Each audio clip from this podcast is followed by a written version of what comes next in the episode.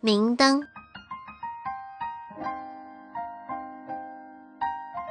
以下为一位师姐自述来文照灯。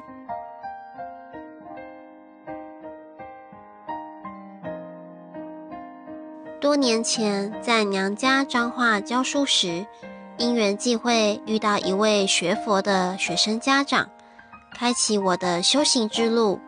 那时遇到一些状况，包括车关、冲犯煞，还有身上卡了三位无形众生，连他们是怎么跟上我的，我都知道。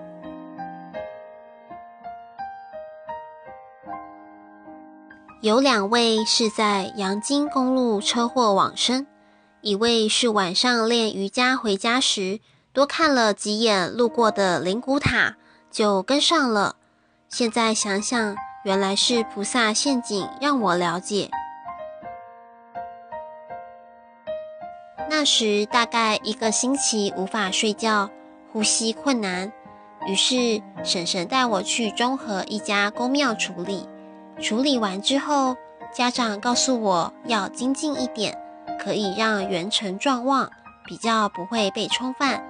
自此，我认真读了好多部经，读着读着，孩子也来了。菩萨在我怀孕现很多景，也给我了解。有一次梦见自己坐着牛车，到了杭州的灵隐寺。有一位男士抱着一位小男婴给我，那小孩就变成一位小童子。又有一次，一位穿白衣的妇人带着四位小男孩问我：“请问这些孩子是你的？”我说：“只有一位，就是那一个。”一次偶然的机会，在网络上认识了牟尼精舍。带着好奇心至彰化牟尼精舍请示，阿贝告诉我，没错，孩子来自灵隐寺。之前很多命理师告诉我，你儿子是菩萨的孩子。透过牟尼精舍，更加确认，也更加了解往后该如何教育他了。有一次，跟随大甲妈祖至北斗殿安宫拜妈祖。不知不觉就走到楼上的观音，内心很赞叹，好大的观音哦！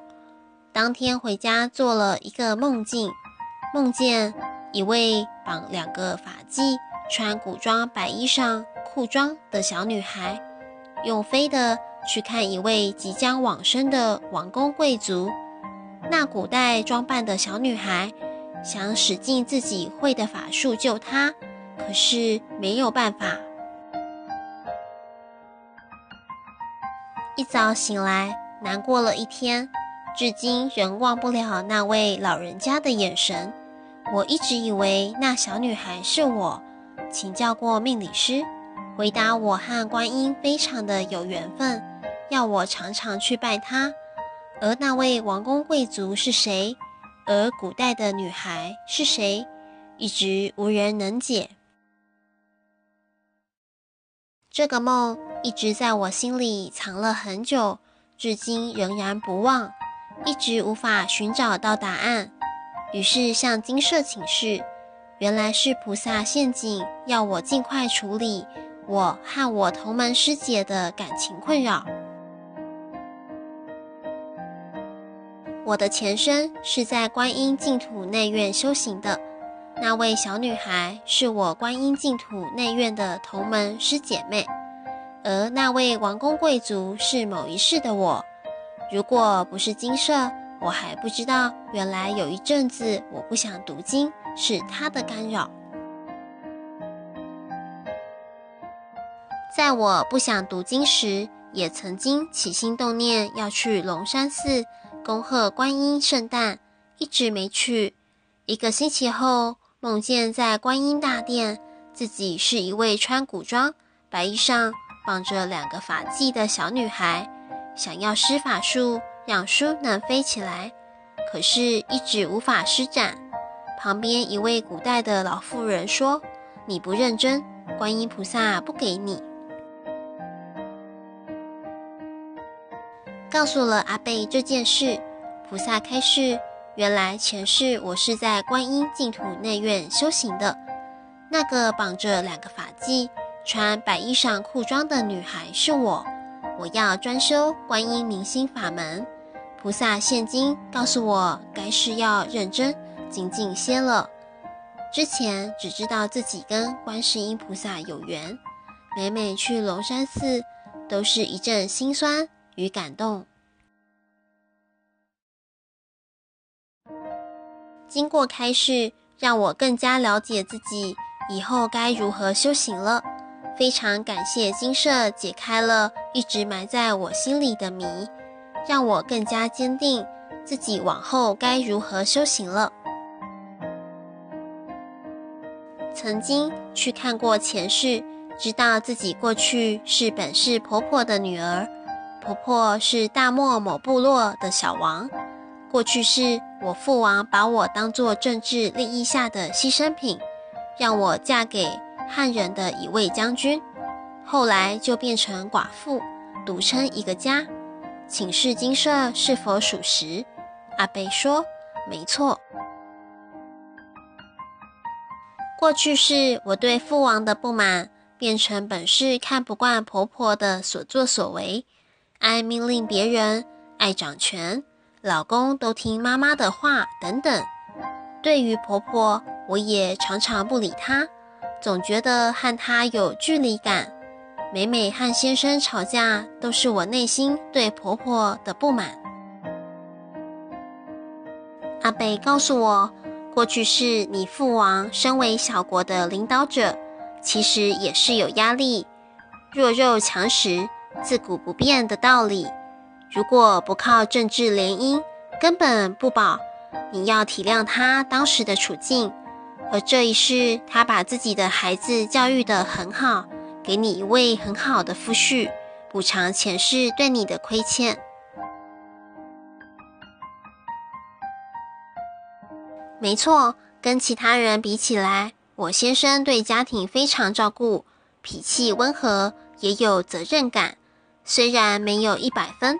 也有九十分，想想自己不该常常为了婆婆跟她吵了。很感谢牟尼精舍师兄姐们的义务付出，但我会依照精舍菩萨开示给我的功课，认真读经，行善布施，好好修炼。师兄说，不管你前世修得多好，本世仍要从头开始修炼，别无他方。贵于勤。现在我比之前更加精进了，一早就起来静坐读经，拜佛后再去上班。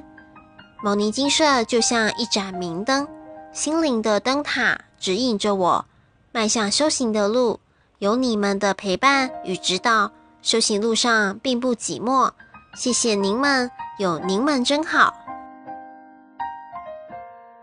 牟尼精舍成立宗旨，经由南海普陀山观世音菩萨大士亲自指点，是一门实际的修行法门，借由实际解决众生累劫累世因果业障问题，治因果病，而将佛法落实到家庭生活中，普渡慈航。我们不接受供养。不收钱，不推销，也不强迫修行，只求能结善缘，解决您的问题。我们专解因果事件、因果问题，治因果病，无论婚姻、家庭、事业、家族、顾及、学业，欢迎有医生看到没医生，有神问到没神者，不妨一试。牟尼金舍地址：台湾彰化县溪州乡朝阳村陆军路一段两百七十一号，只有星期天早上才开办祭事，欢迎来信电子信箱或搜寻牟尼金色部落格。